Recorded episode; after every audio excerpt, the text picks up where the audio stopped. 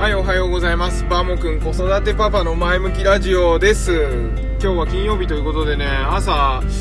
車のフロントガラスにね、夜露がついてて、w i f i をやって動かしたら、ガリガリガリって凍っちゃって、慌ててお風呂のお湯をね、かけて溶かした次第でございますけれども、皆さん、えー、あんまり寒くないからといってね、侮らないでね、ちゃんとお湯を持って車に行ってください。車通勤の方は。はい、ということでどうでもいい話をしましたけれども、この放送はあの、私が朝ね、通勤距離がとても長くてですね、いろいろインプットしてるだけでは面白くないのでですね、ボイシー聞いたりとかなんか聞いたり、インプットしてるだけで面白くないので、えー喋ってしまおうということで始めた、えーラジオでございます。で、子供のことを中心に、えーいろんなお話をしていっておりますので、よろしければ、えーお聞きいただければと思います。はい、ということで今日は子供の目線で謝ることが大切ということで、昨日あの、お伝えしたバーモくんの3分間クッキング、聞いていただいた方、ありがとうございます。あのー実はね、今日でした。あ の昨日は、えー食物アレルギーの、あのね、バーモくんの3分間クッキングは、娘の、えー小学校でね、給食で、あのー食物アレルギーのある娘が食べれない食材が出る時にね、メニューが出る時に、代わりの品を朝ね、あのー私が作るということをしてて、そのレシピをね、お伝えするんですけれども、昨日持たせたら、なんと、今日だったんですよ、今日。今日、その、なんだっけ、赤飯が出るんですよね。で、赤飯って、もち米が結構な割合で入ってるんで、もち米はまだちょっとね、食べれない。ジンマシン出ちゃうんで、お米アレルギーがあってね、除去をしています。食べないようにしています。で、昨日持たせたんだけど、今日だったんです。で、あのーちょっとね、うちの娘は、あのーすごくこう、小さな環境の変化とか、小さないつもと違うこととか、小さなこう、想定してなかったこととかが起きると、すごくショックをタイプの子で、でも本当悪いことしたなと思って、昨日、あのうちの妻からね、電話、電話じゃメールが来て、学校から電話かかってきたよって言って、昨日、今日だ、今日じゃなかった明日だよってね、昨日電話があって、ああ、すごい悪いことしたなと思ったんですよ。でも帰ったら、もうすぐ謝ろうと思って、やっぱりね、すごい謝ったらショック受けてて、だからまあ心から謝ってもそこからはもうその話はしなかったんですけどついねあのそういう時って大人ってこう例えばうちの子供小学校1年生なんて7年しか生きてない世界の中でいろんなことを、えー感じてね、えーいろいろと心で傷を負ったり、まあ、喜ん喜ぶこともそうだし傷を負うこともそうだしショックなこともそうだしその7年っていう世界がワールドなわけじゃないですか。その中での経験則を持ってこういうことが起きてショックだったとかっていう風に感じてるわけですよね。で大人ってもっともっと長く生きてそう子育てされてる方いろんな年齢の方いますけど少なくてもあれかな小学1年生の子供がいたら20歳にはなってますよね。少なくてもね。普通で言ったらね。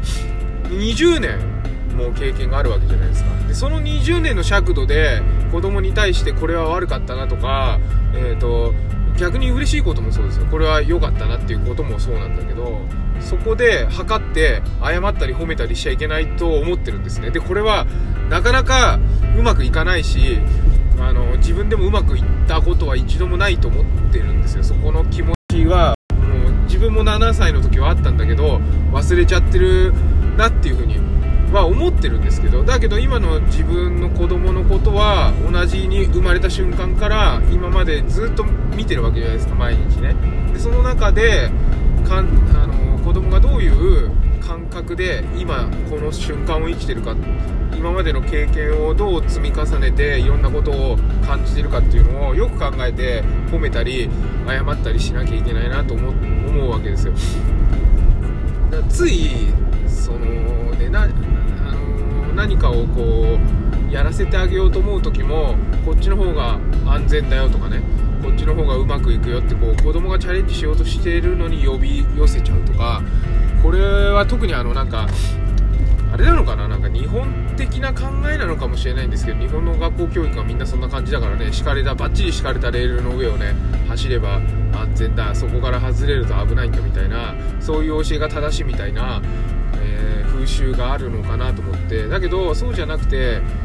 子供は子供で親は親でもう別のこう生き物っていうか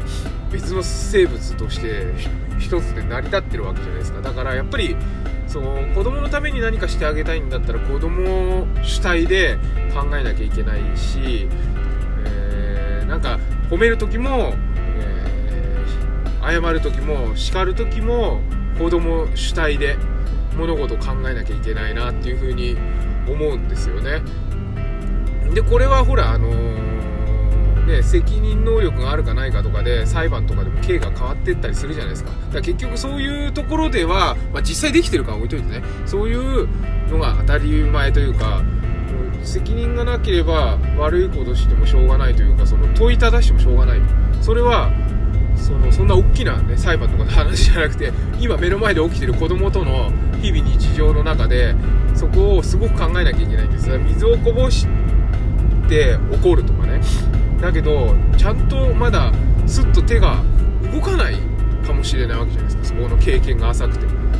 脳がまだ経験してないから。そこに対してああだこうだ言ったってしょうがないわけです。だからやっぱりそういう風なね子供目線でいろいろ考えるっていうことをとても重要視して付き合っていくと、えー、子供が心地よくね、えー、その親が秘密基地になって、ることでいろんなことがチャレンジできると。その親がいることによって親が見ていてくれることによってチャレンジできると。親が手伝ってくれるからチャレンジできるんじゃない。だからねこの間もあった大根たまにねあの娘は料理手伝ってくれるんですけどで大根切りたいって言って大根ちょっと硬くて難しいじゃないですか。でついあのどうやって切ったらいいのって聞くもんだからこうだよって教えたらなんかそれが面白くなかったみたいでもうやんないとかって怒り出したりするとかでああ失敗したなとこういうこういう時どうしたらいいんだろうっていつも分かんないんだけどそういう風にまあもうやんないって言ってくれればまだいいんですよ。多分。これねもうやんないって言われ言わずにんもう自分でやりたいけどまあ言う通りやったらうまくいくからやってみるかみたいになっちゃったらおしまい。これはダメだと思います。だそこをちょっとね注意して子供と対話したりねしていくとまた面白い子供の成長がね自分の、えー、要因ではない広がりをしていくというかこう自分が想像できない広がりを子供が成長していくんじゃないかなっていう風な感じを持って今あの子育てをねしているわけです。で答え合わせはねいつも言ってますけど何十年後になるかわからないんですけどまたは一生できないかもしれないですけどまあそれはそれでいいかなということで、えー、楽しくね子供も大人も楽しくっていうのはやっぱり子供目線で大人が子供の面倒見るからには子供目線で、えー、やるということが重要だと思いますんで、えー、ぜひ親親御さんだけじゃなくて学校の先生とか保育園の先生とか